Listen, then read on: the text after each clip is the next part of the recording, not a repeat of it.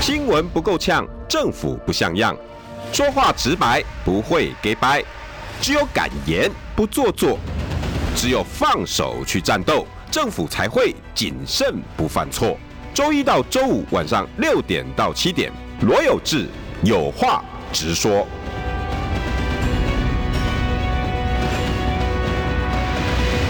新闻不够呛，政府不像样。欢迎收听中广新闻网，有话直说。大家晚安，我是罗有志。今天邀请到的是农业四大寇之首， 林北好油，来好油你好。啊、大家好，大家好。呃，我我觉得哈农水产的问 题哦，嗯我真的不想要吵吵闹闹啦。那其实水产这跟农渔都是一样啦，嗯那个问题就只有那些，就事实面就是那样。嗯，我不相信一定像这几天这样弯弯叉叉，一嗯定有它的事实面。可是现在大家两边都在吵，嗯一边呢，消费者说，我我搞不清楚啊，呃现在为什么因为我们我们到底要不要班班吃石斑呢、 啊？我们是不是班班要喝高粱啊？嗯，然后那个陈吉仲今天又跟李桂敏吵起来。对，李桂明说：“我们到底为了这些农渔水产，到底做了什么事情？嗯哦，你都政府都没做，我、我不能哦，我不能接受哦。嗯委员，你这样讲，我我们做了非常多的事情。那你做了什么事情？我们呢到 WTO 连续申诉十几次了。嗯，我想请问好友，嗯我我们真的有做这个事吗？对。其实以以目前来讲，农委会真的在 WTO 已经申诉了十，已经等于说抗议了十一次，那就是有做事叫啊。抗议，它叫抗议了十一次，就跟你说我反对这个哦，我抗议了抗议十七次，对十一次。可是大家理解哦，抗议跟提告是不一样的。嗯，我今天如果提告，是代表说，诶，我接下来会有人进来仲裁，对，有没有？那你那我们是提出了叫特别贸易关切，也就是说，我们已经去抗议中国做这样的行为，抗议很多次，啊可中国不理你啊，那怎么办？怎么办？那你应该要进入就所谓的争端解决的机制嘛？哦，对，那你要争端解决机制，就大家坐下来我磋商。 WTO 认定你们两个有争端了，对，那那但我是连申认定都还没有。没有，是我要去申请进入争端解决机制嘛？ OK 我进入争端解决机制就要有人来做仲裁嘛？嗯，有没有？那我们两个坐下来谈嘛，看能不能解决嘛？那第一步的智商如果失败了，你接下来你才进入调解嘛？调解，对，你才进入调解，就是有那、人就来。啊跟我们一般的法律程序差不多。，对啊，对啊。可是农委会到现在没有进入过这个程序啊。那你抗议的再久，那我不理你嘛？有没有？就像我去抗议，你再怎么抗议，法律不会改变嘛？不会啊，对，那你抗议是希望他能有人能重视去推动法律的改变嘛当然啦、啊对，那目前中国就不重视啊，他也不理你啊，那你当然你就要走入争争端解决机制嘛，对啊你要走入仲裁的程序嘛。对啊。啊，没有啊，那你现在你看每次都在 SPS 技术会议提出关切，那是技术会议耶、是说技两术会议干嘛的？是说你在简易上啊，有些是不是有一些技术面的事情啊？对啊，因为因为你随着因为 WTO 最后其实就是要走向自由化嘛，对啊，对啊，你要走对啊向自由化的时候，一定会有一些官务上、简易上的一些各种技术方面的问题嘛。哦，你的制度，我的啊对制度，大家对制度不一样，那就要进入 SPS。呃，就是 SPS 它就是一个简易的一个共简同易的一个简简易的会议那样，哦对它。对你的标准，我的标准，那对大家对要一样我们大家来欧盟的标准，对然后美国的标准，对，我们大家来讨论这些东西吧。那你你在这种技术会议，你提出抗议，本身是一个，当然说你也当然你要抗议也没有 问题嘛，你要把你的发言时间拿来抗议 也没有问题嘛。对，问题是中国现在就不理你嘛，对啊，对，不理你，那你就是走仲裁程序而已啊。可是你现在也没有走仲裁程序啊，仲裁程序要一个申请的动作，对，要去申要去提出书面的资料申请啊。我我要写。呃，书面原因哦，对说比如说十二月八号他进我们水产，然后对对原因，然后原因我对觉得哪里因不为公平因为，你最简单就是说，这个你当然觉得这被禁了，就违反了无歧视的原则嘛，对对对对，对 WTO 他歧视你嘛，对对不对？那这是违反无歧视，那你就可以提出这个来做啊，来做处理嘛，嗯，对不对？因为国际上违反无歧视的例子很多、啊，你就是你知道，你欧盟以前也是拒绝美国牛肉进来的啊。哦那个时候，对啊，后来也是嗯韩国不是也是后后来也是走向这个争端机制，后来也是输啦、啊，嗯，对不对？后来也是要就是又说要买啊规定它要进口多少嘛，对啊，有没有？所以你你必须走向这个程序，然后由其他人来帮忙判嘛。嗯，对啊，可是现在就没有进入这个程序，那你要抗议，你抗议再多都不会改变这也个、嗯所以陈吉仲厉害耶，其实他没有把事情全部给你讲完，他有没有做事？啊。他有问题是他做的是抗议，他不是走入机制啊。所以李桂明质疑他，你们农委会都没有在做事，结果他回头有我们有做事，对开始然后报纸就写了，标题就有了。对啊，我有做事，但是 没有用啊，我有做没有用的事嘛，有没有？原来对是不这样对，？对不对？就像我一直去抗议，但是我不是走修法的程序嘛，啊，对不对？所以现在要走的是说，哎，你真的有问题，那你就进法院嘛，你就进仲裁哎，啊。我懂了，是不是？就比如说我们两个吵架，对啊然后我说我到法院门口，哦可能到呃对我到云林法院地检署，我要对告林北好友，对，我要告你，然后讲了半天，我就不按哦法你官，。我抗议，林北好友在网络上对对罗有志怎么样怎么样？对法官说我知道了，我知道了。对对，按你什么叫按你？那什么时候要送过来啊？对啊，就没有啊。啊啊，现在我就没是有，我这样先跟你讲啊，法官，我就是对他不对爽。啊，所以他现在就是已经已经十一次啦、 对啊，所以你说农委会没有做事吗？农委会有啊，已有经啊十一次抗议啦、那你那你现在呢？二十你一就次书面资料，拿来三嘛哎十一次，那那你你到争端小组底就你到进底来嘛什么时候要走入实质的程序嘛？对不对？那现在就不走入实质的程啊序。，为什么不走？因为走不通。第一个就是说，嗯你你因为我看你脸书哦，有有写六大六大六个条件程序六个程序。对，那其实其实现在这个程序，因为美国的关系，现在已经没有执行的主席，什么意思？就是说现在没有仲裁人了、哦，因为对美国当初对一些美牛什么那些对对不高对兴，对对，所以现在没有仲裁人，这是一个问题愤。而把那这个制度啊那第二个是多边争议机制，那你台第湾、二个台湾也没有加入啊。哦，对啊，台湾也没有加入，就变成说你不是多边争议机制的会员国，所以目前其实就有这个问题啊。哦对，那那那还是因为这个东西跟民间企业没有关系，这还是属于你政府自己的作为的问题啊。懂对啊，所以你现在就变成说啊，你要走程序也走不了，嗯，也不能也没有办法走，那你现在就变成说你只能抗议，但是为什么你没有办法走这个程序，也是也是在你自己的问题居多啊。对啊，对啊，啊，所以就变成说跟就跟大家讲了，我们都有抗议啊，我们都有抗议，我们都有提对他都有提出特别贸易关切啊，啊对啊，那啊啊，搞不好他确实也违反了，但是我们不知道啊。问题后面这个东西，你要法律证明这个人有罪，呃，你那个法律流程要走完嘛。因为因为现在来讲，你也很难说他歧视，嗯，为什么？因为他不是歧视你，他是歧视全世界啊，而且 WTO 也同意他歧视。不是他也没有什么歧不歧视的问题，因为他已经宣告，因为这种食品输入的防御的动作，嗯，其实全世界都有。对，你像其实中国这样做，其实学的是美国，哦，真的吗？美国从二零一二年就开始推动食品现代化法案 （FASMA），对哦、，Face 嘛，对他花了十年的时间去修法，他把整个法案有七大内容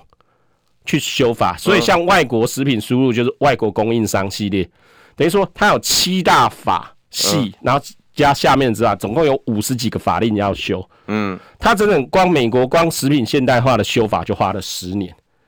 所以这两年是执行年，就是试执行的年份。哦，等到二零二四年会全面执行。所以这样，在我们台湾来讲，在这个叫 FASMA 美国食品现代化法案，它里面就有一个叫做 FSBP FSBP Foreigner Supplier Certification Program 外国供应商验证计划。哦对，那你要就是包括像你这种，你要做对国际贸易的对泰商哦什么的，你要你就要去读他们的这个法令，就是说你要去证明，就是说以往食品安全概念是，就是说我如果发生问题对，我回收，对，我处理回收，所以对以往的食品安全的管理概念叫做预审，叫做叫做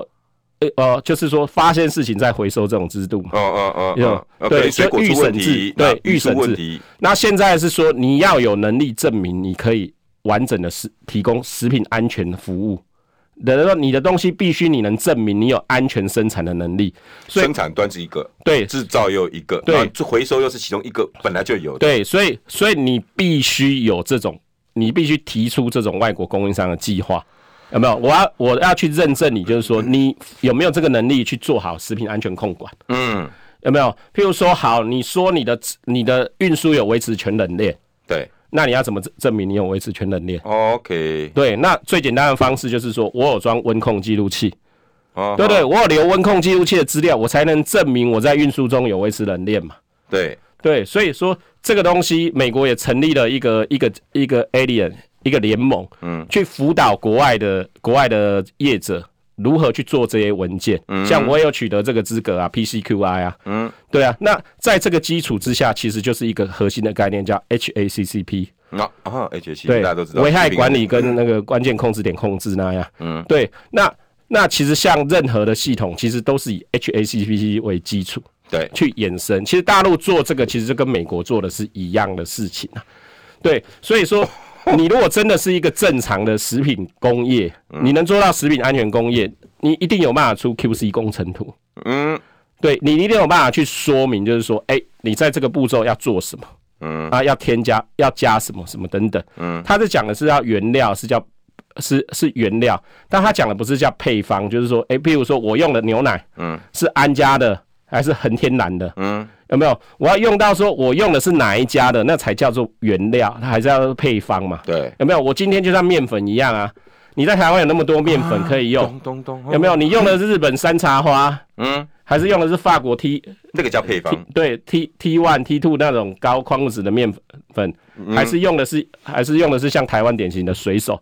有没有？哦，你真的很熟，你用哪一种面粉性质都不同啊，嗯对不对？你说你用油，对不对？你用饱和度高的油脂，它的起酥性高，对不对？你用不饱和度低的油脂，起酥性低。那你配方，你你原料上只说用油几趴，有跟你说你要讲说你用哪一种油，你还用不多知道少我啊、用哪一种面粉呢？对啊，所以根本就没有这种问题。我们在做食品辅导的，因为我自己本身有这相关的验你证也是可以做顾问公司哦，我自己就辅导几个厂拿到 ISO ISO 两万二跟 HACCP 了，哦，所以你常常遇到这种配方、原料、成分这种也没有有常常，但是我本身是有这个资格的，我还有包含 Global Gap 的 Auditor 的资格。然后我刚刚讲像美国的 FSBP，我本身就有 PCQI 的资格认证，我也有 HACCP，我甚至连农药整合管理这些这些训受训我都有啊。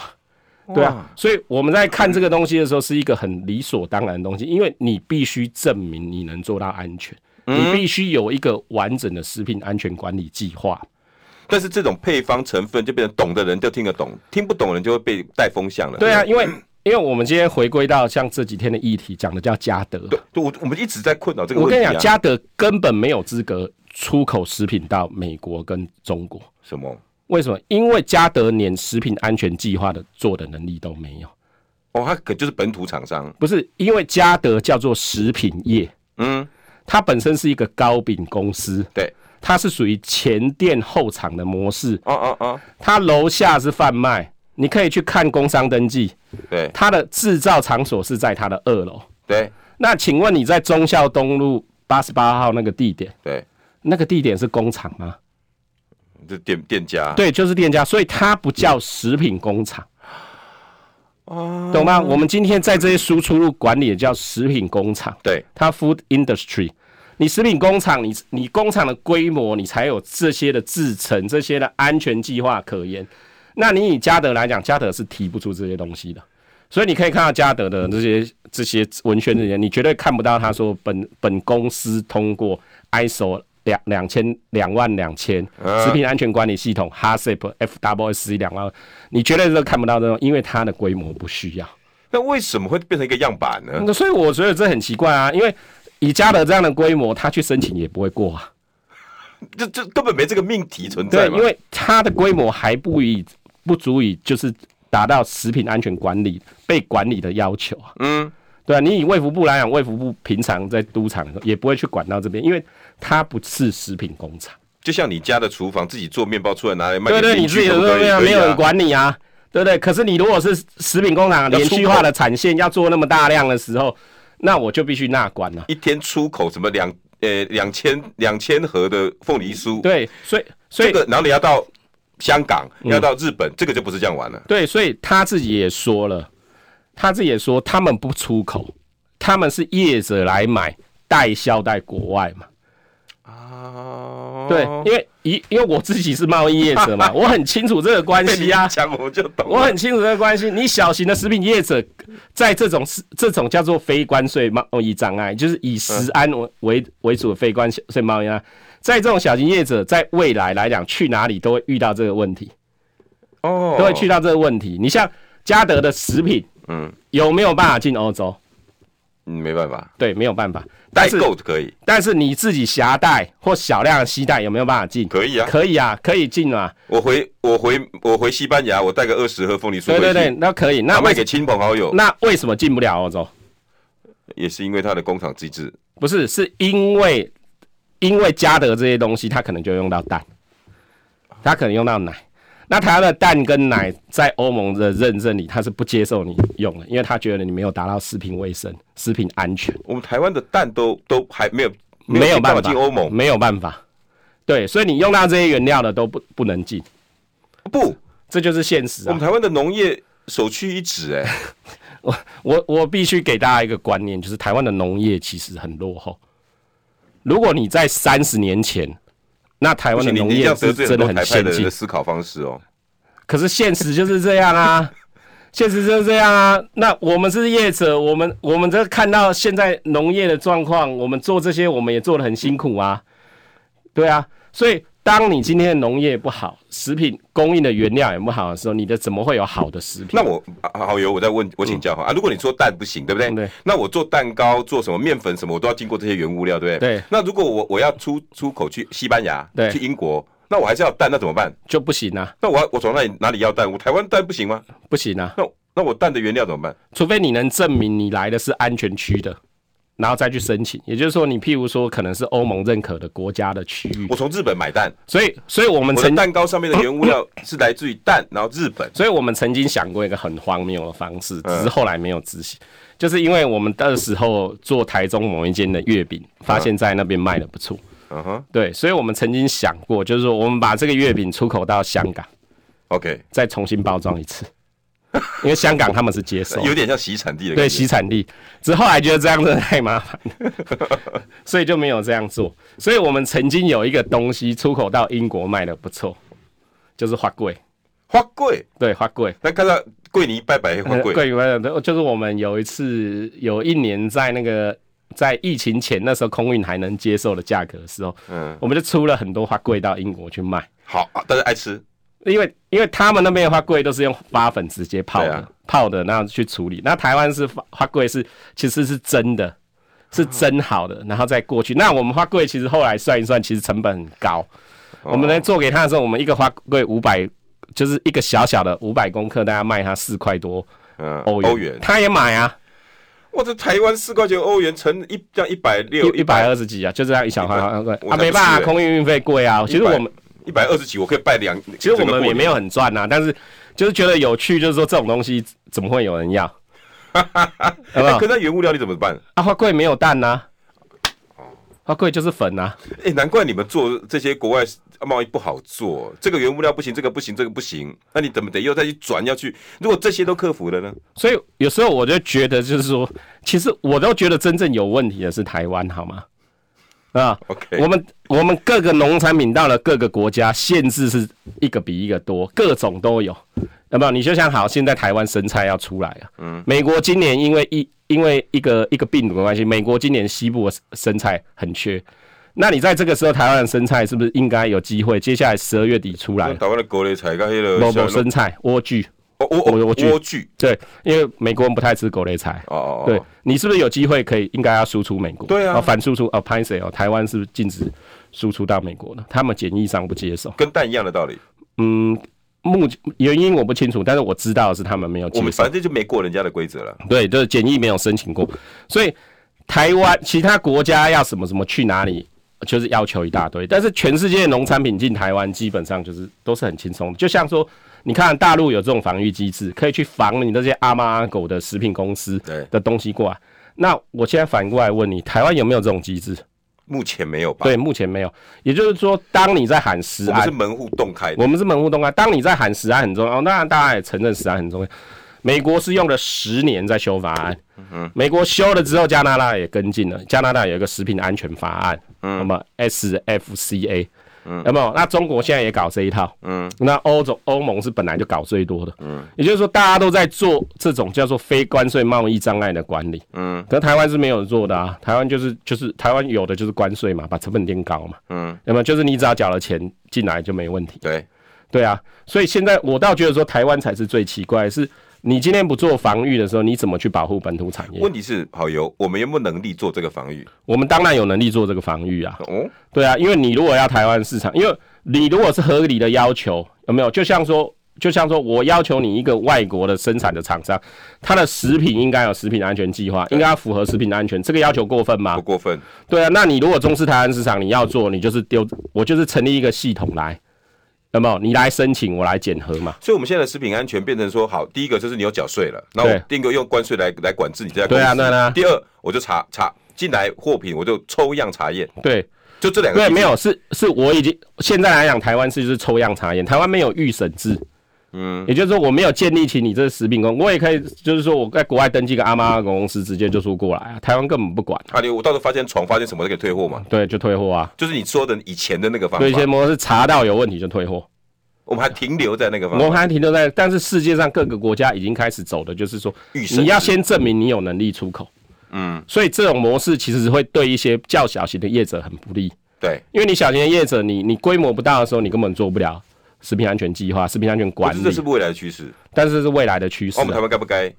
我我觉得我们台湾应该要这样，因为你要今天你要保护本土业者的时候，你也要做防御啊。今天你可以看到，就是各个国家都在防御，对，各个国家都在防御的时候，其实你台湾没有在做防御的动作啊哦我们会有什么下场？啊，变成门户洞开，什么东西都可以，那但是什我么们要东西卖都可以出去进把它来啊。我们卖出去就是各种检疫限制啊。各就是我们讲这种这种叫非关税贸易障碍，如果在农产品叫做检疫，在食品就叫食品安全。各位听众朋友，我们要现在进一段广告哈。广告前，你看看我们今天的标题，这个就是好油在这这这几天他一直在教我们的哈。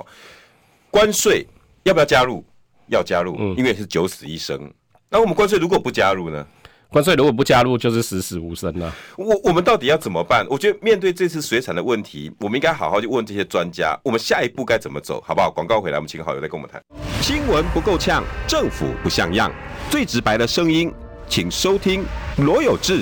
有话直说。新闻不够呛，政府不像样。欢迎收听中广新闻网有话直说。大家晚安，我是罗有志。今天邀请到的是我们农业专家，我们大家好朋友，农业四大购之首林北好油。嗯，大家好，大家好。哎、大家有空哦，如果真的想要知道到底发生什么事情，而不是只是被两边的声音绑架哦，多看一些这些农业专家的脸书。你现在回家可以 Google，现在找得到。不，你现在被降触及，听说有啊没关系，没关系，我不在意那个。林北好友哈，L I N 嘛哈，因为他姓林，然后 B A Y B A Y 是我的英文啊名字英，文名字贝哈贝林的贝林，然后好油，对，好不好？嗯为什么有好油？因为我以前其实是在东南亚做地沟油的。哎呦，对我以前是在东南亚做地沟油再精炼，哎、那是合法的吗？合法，因为我们最后的回精炼完的东西是做工业使用，啊，就是 biodiesel。哦，对，也就是说，我们的原料其实就像那种烂油泥、泥巴一样的东西，嗯嗯，我们去做 refine。所以我以前是管实验室的，我以前是管实验室，所以我对于这一套为什么会那那么熟悉，是因为我我是从实验室走出来的。对所以你有工工科人的那种啊，我本来就是理科的，哦我以前对不对我以前是理化老你师、啊，看你这样子哦，对我以前是国中的理化老师啊。理化老师，然后来做农 业，那没有，我先去国外管管这个就是 biodiesel 这个部分，对，然后后来回来台湾之后，然后我的粉丝团会成立，就是因为顶新猎友的事件，我才知道哦，原来这原来这样搞完的时候可以还可以回吃回到人用啊，因为以前我们都是做工业去用嘛，所以这些油到时候变成润滑，变哦，主要大部分做柏油地走生殖柴油，哦，还可以再重新做生对，产做生殖柴油去烧啊，去使用啊，哦对啊，那后来就是说台原来台湾的生殖柴油的政策。台湾的领性猎油案会爆发，其实在前就是因为生殖柴油政策停掉，哦因为台湾的生对我记得那殖个是柴油一年大概用掉两三万吨的废弃油脂。对，那你这两三万吨生殖柴油政策停掉之后，你这两三万吨的油没有去处，所以导致废油价就更低。哦，废油价更低之后，你把它 refine 精炼之后，拿来当好的油卖的利润就更出来。嗯，所以后来才又爆发，就是才又爆发那个顶新炼油案。赚钱的生意就有人会去钻啊，对啊，啊，国外来讲，国外是比较没有这种空空为间。什么？你比较有良心，不是因为国外的油，就是说你把废油再拿来精炼之后的的的成本价格，跟一般的棕榈油、大豆油的价格差没多少，哦就不会去铤所而以你走不用险铤而走险。哦可是台湾是拿来当猪油，价格区间比较高的时候，就会有人趋险。哎那时候刚好又是顶新那个事情也是越南嘛，呃，越南是它的原料源对不对之一啊。对啊，那其实它就是因为它有正义嘛，嗯，正义其实就是一个正义油精油油炼品精炼的油厂嘛。 对，有没有？所以那时候就发生这个食安事件，说，哎，你这个精炼铀的油的指标没有办法检核这种这种废弃油再精炼的问题，这当然没有办法啦，因为我食用油的指标是看你有没有把精炼做好嘛。对，对，我不是在检查你这个油的来源有没有问题酸价，你还记得那时候炒酸对，酸价、水分、过氧化镓这些的东西。那我一个好的精炼本来就会把这些数值压低嘛。一定要做的嘛一。定要做的啊。所以你光从这些指标是没有办法分辨这个油有没有问题的，简单讲就是能不能吃下去啊。对，能不能吃下去？当然说这种油不适合吃嘛，对啊，有没有？因为有些东西食品安全要看它的来源安不安全嘛。对，对你如果说你是从新鲜的植物榨了油，然后再来精炼，那没话讲了。可是你如果是人用过一次之后，用过好几嗯次、哦再来炼，那当然就是会有你哦这情些感上也不可能接受对啊。这些争议啊。哦，你那个时候，所以你开始回来，刚好碰到这个事，对那你的专业就开了这个粉砖，对对，我就开了这个粉砖去讲，因为我以前就是在做专门做这种地沟油再精炼的东西，所以这些东西其实我很熟悉啊。哦，就当大家吵吵闹闹的时候，哎、其实你跟大家讲观念不一样，对，因为我因为我就是在做 oil refine 的啊，太好了。对啊那、怎么会后来进到农业？啊，就是回来之后，后来就是因缘际会，就是就我后来在一个肉品公司工作啊，啊，所以我对肉也很熟悉啊。然后后来再转到嘉义去从事这些农产品销售，然后开始做出口这样啊。那我出口大概前前后后也做了八年了。哇，啊对那你在这你主要对地地地区都在啊哪里？现在主要销售其实，在目前当然是以香港为主了。香港为主，对啊美国那也有，美国做的我没考那么多，他的不多， license 美，国不多，美国不多，因为美国其实台湾农产品能去美国的其实不太多了你。们还是得看市场。嗯对，还是得看市场啊。像欧洲之前也有做，中东也有做，其他地方都有做，但是其实整个市场其实还是还是受到这一波航运的影响，所以很多市场哦之航运前成本开的、提高 开的都断了，因为因为像以往去中东一柜，大概那时候一柜大概台币七万吧。哦对，四十尺的货柜，后来涨到一柜台币十八万，对啊，那涨到十八万， 那你还是得后来涨到送啊三十，后来涨到夸张的时候涨到快二十几万，后来就没做啦、因为这没办法做啊。所以这波疫后通膨，几乎很多都跟这些运运价很大的关系啊。现在是有点像现现在运价都已经回跌，跌得很低对啊。可是现在有点像那种停滞性的通膨啊，这大家已经习惯那个价钱了。就是说，就是大家也消费不起，但是价价格就一直在涨啊。对啊全，世界皆然，全世界皆然，而且之前有一波原物料的高峰啊。包括俄乌战啊，对，俄乌战争，俄乌战争大概在今年七八月的时候，那时候原物料的高峰是比起十年前那个，十年前那时候二零零八雷曼风。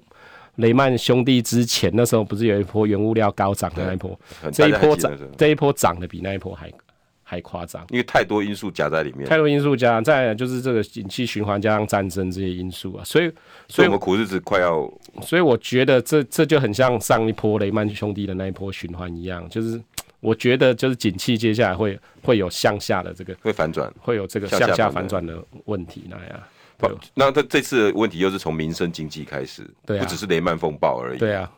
对啊，因为雷曼风暴是一些资本利得产品嘛，那个又是另外一回事因了。为你你像以往尿素，国际大宗原物料尿素，对，尿素以往的价格一吨大概都才两百多美金而已啊、嗯，对，那去年已经涨到最高点涨到一千多。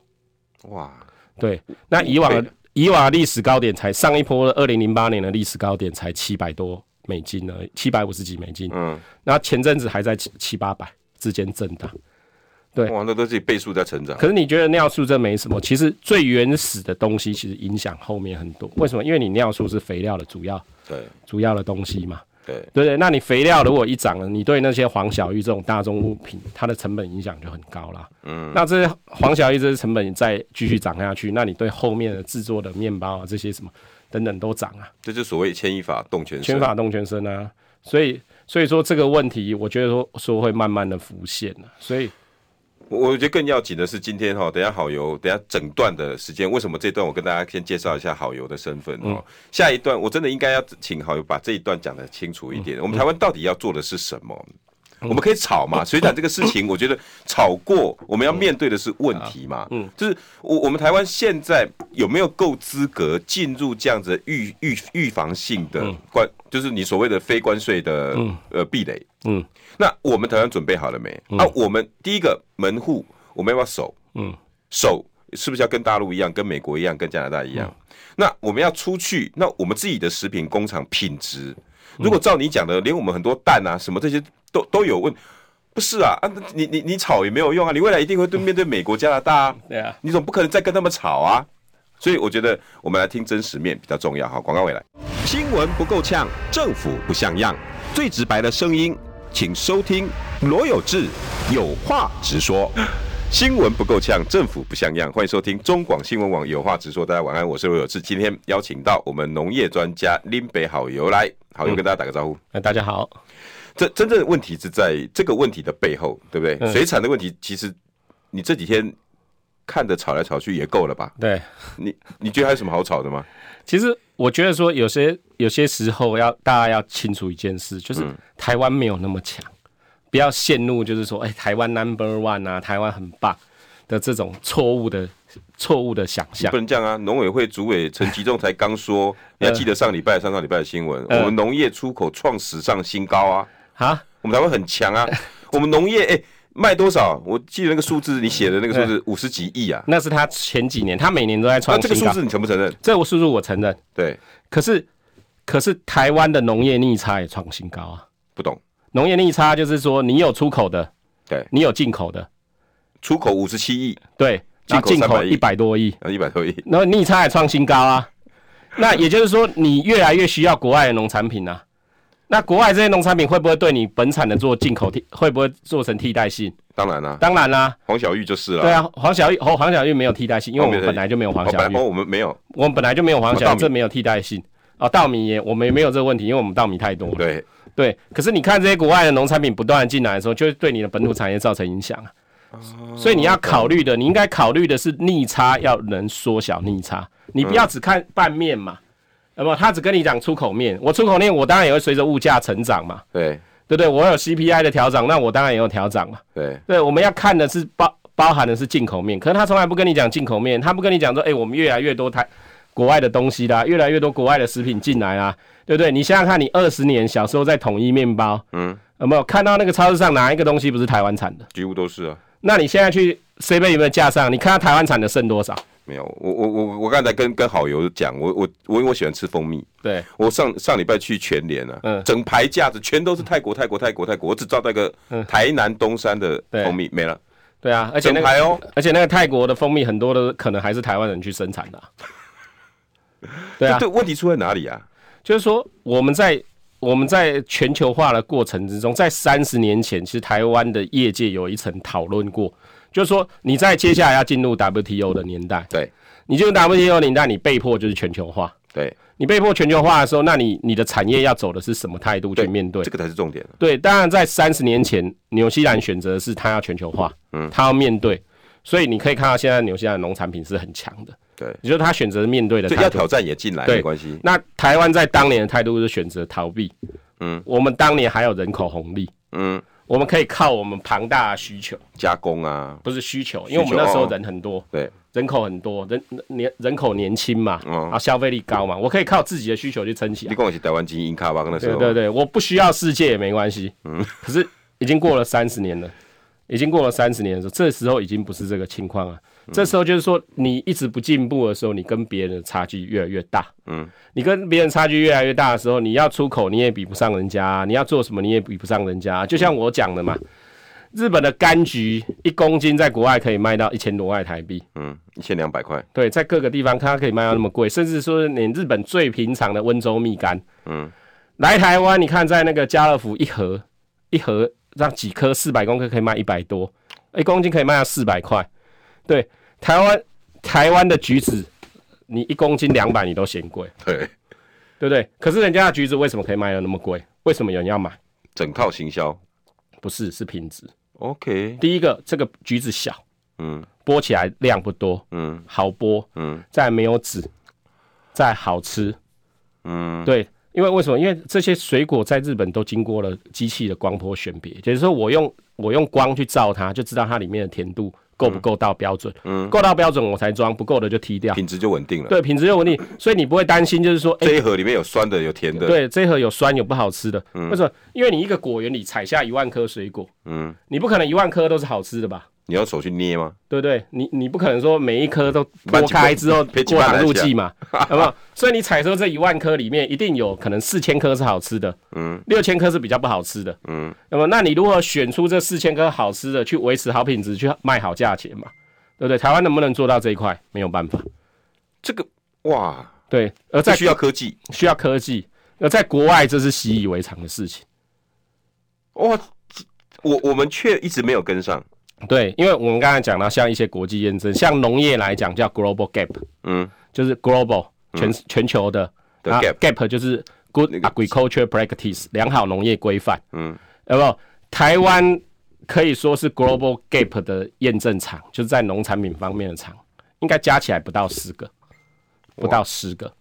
对。然后有一次我联络纽西兰那边说想过去看，就是说想过去看 global gap 厂，嗯问他们有哪几个可以参考，嗯，然后他跟我说，呃，我们这边应该没有不是 global gap 的厂。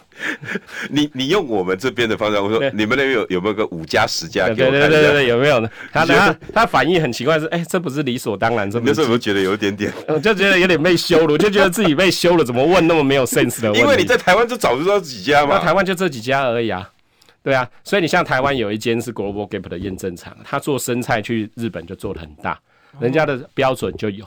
对，所以说台湾不是没有，而是不普及。嗯，要对做的就是这件事嘛。对，就是包含你大型的验证，或者是比较小型的验证、中小，因为 Global Gap 算是比较高一阶的验证，对，比较高级的验证。那你除了一阶验证以外，你也有二阶的验证或三阶的验证嘛？对，那么你像 ISO 两万二就算是三阶的验证，就算是比较便宜，嗯，然后又比较简单能做至到。少得先做嘛。对，那你因为 I ISO 大家常听到 ISO 嘛 ISO，嗯 ISO 九零零一叫做品质管理系统，就证明你有品质管理的能力。嗯可是我们食品要做两万二，两万二叫做食品安全管理系统，证明你有食品安全管理的能力嘛。这一阶一阶一直上去。对，因为难度不一样嘛，你能你这个规模，你大概只能做到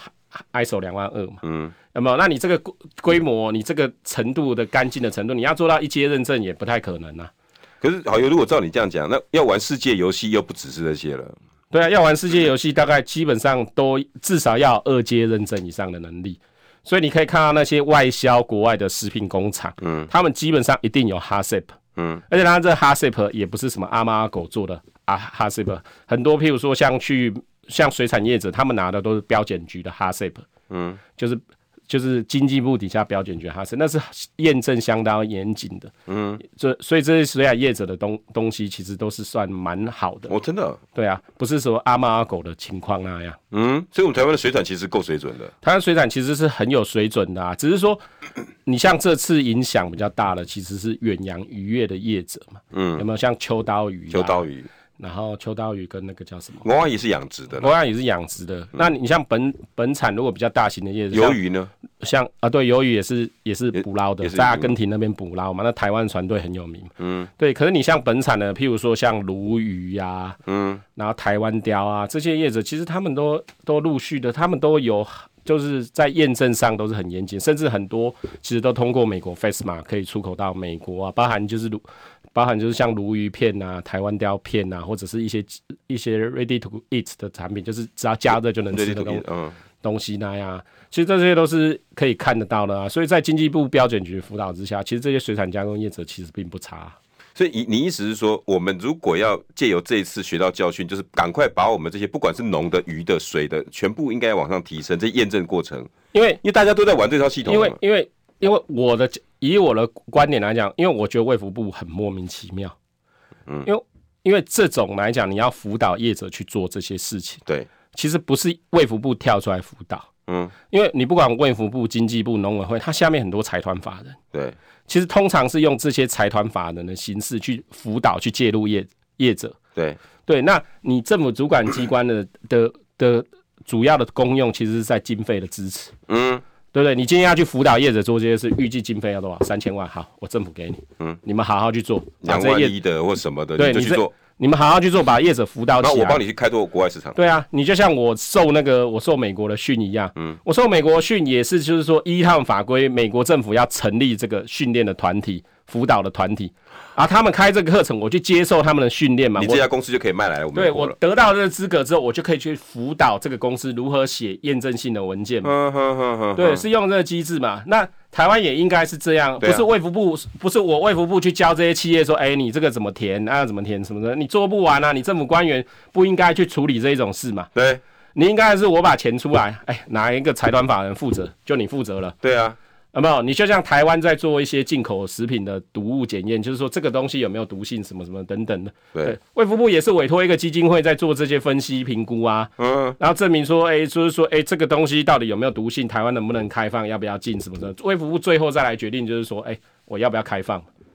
哦，对啊，所以这个事情卫福部自己跳下来的时候，我就觉得这这事情很奇怪，甚至说我可以让这个团体直接去跟中国对接啊。嗯，对啊，等于卫福部是不是根本是故意？你这样把这个揽下来，那啊我才能决定要做后面做什么事。难怪被我们被被很多人说你故意不做。因为很多人是有在抱怨，就是说卫福部都不送件啊对呀、啊，啊，到底有没有送？啊，说他有送啊。这我这我真的没有办法判。像昨天判断就是朱说挺这瑜件讲事，说，不管你有没有送，公文号文号拿出来嘛。对啊，因为我没有办法判定这些事情，为什么？因为你看有那么多业者在给给文件，嗯，那我今天是每天收送一次，还是要九九送一次嘛？嗯那我九九送一次，业者当然也会有意见嘛，嗯，对不对？那我九九我的频率是多少？是一个礼拜、一个月还是两个月嘛？而且这个卫福部来做也怪怪。你意思说，至少下面有对一些对，因为我个人认为卫福正部经要做卫的福是部不应该管这个事，卫福部管的叫卫福部叫食品监管单位，食品监管，对，它是监管，也就是说我它管的是你，譬如说这个食品安不安全，对，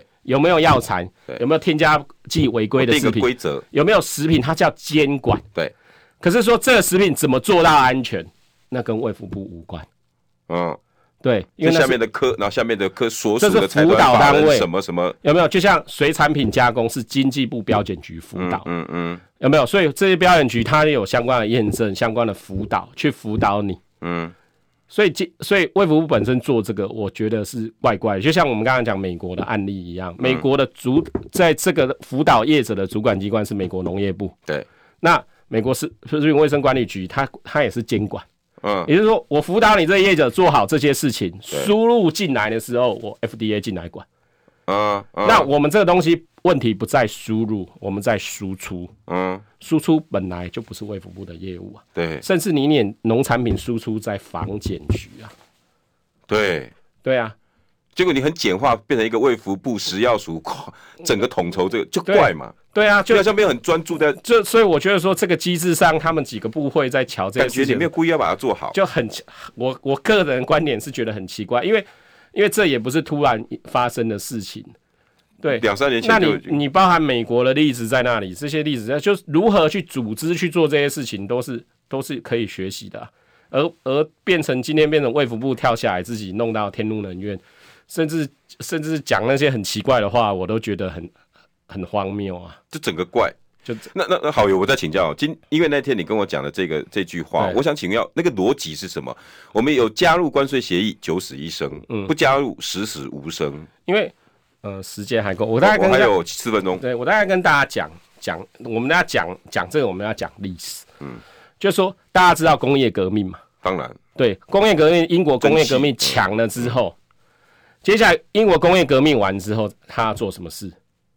民主不是，就是我在经济上，哦，嗯我在大产量，我产量变很高，我变得很有效率的时候，我东西很便宜，我做很多的时候开，拓市场，我要开拓市场，对我要开拓市场的时候，我就会面临什么的问题？贸易壁垒，贸易壁啊、嗯所以我就会要求自由化。对，可是如果你今天这个国家就被自由化了，嗯，你的产业瞬间就被打死了，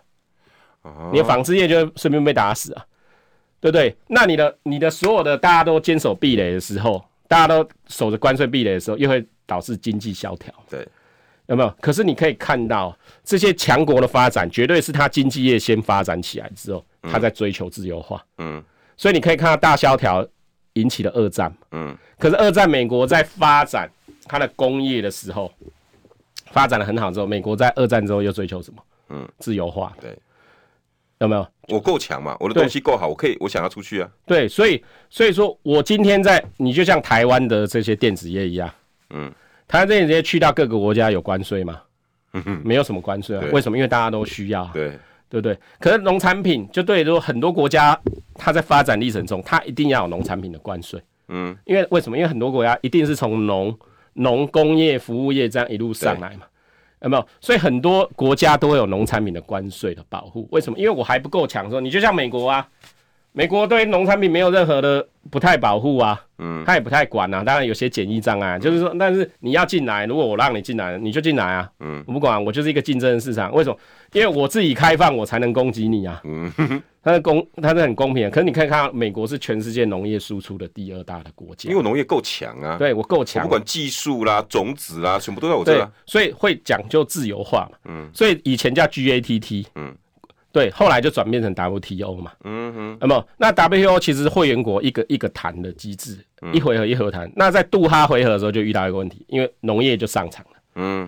农业上场的时候，就是各个国家不都没有人愿意放弃对农业的保护啊。嗯，那你一百个国家都谈不完，大家都谈不完的时候怎么办？怎么办？怎么办？就没得谈了。对，所以 WTO 到这里的时候就有点卡住了。嗯所以 WTO 卡住的时候，就是会变很简单，就是说我们两个一起来谈嗯，是好解决，还是十个人一起谈好解决？大家一起谈一定是我们两个一起谈。简单解决嘛，人越少越好解决嘛，哦。所以后来就形成开始形我成们所谓的怎么先跟你问答，我都是错的。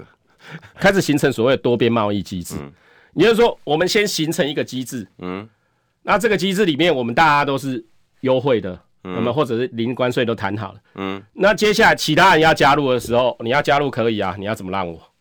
啊有没有？所以就是 RCEP，、啊 s e p 加三加一加二六，对对对，有没有？对你后进者就是劣势，对对有没有？你你就像 CPTPP 一样对，我发起国有发起国的优势，对，对不对？那你现在台湾要进去，要百分之八规十则我五们，都定好。，对规则都这样，我百分之八十五的 GDP 要同意你。嗯，那那好，那我们跟日本谈，日本呢，你要怎么让我啊？对我哪我哪些条件对你要对开给对我啊？对，所以所以后进者就是这种劣势。可是未来你如果不进这种官贸协议的话，那你就是你就是死死无生啊！为什么？因为所有人都是低关税，都是低关税，甚至是在检疫这些贸易障碍上是没有问题，它可以自由进出。嗯，可是你不是啊，那你的东西毛利利润都已经够低了，你还要加上高关税，你就是死死无生嘛。可是你的产业如果不够强，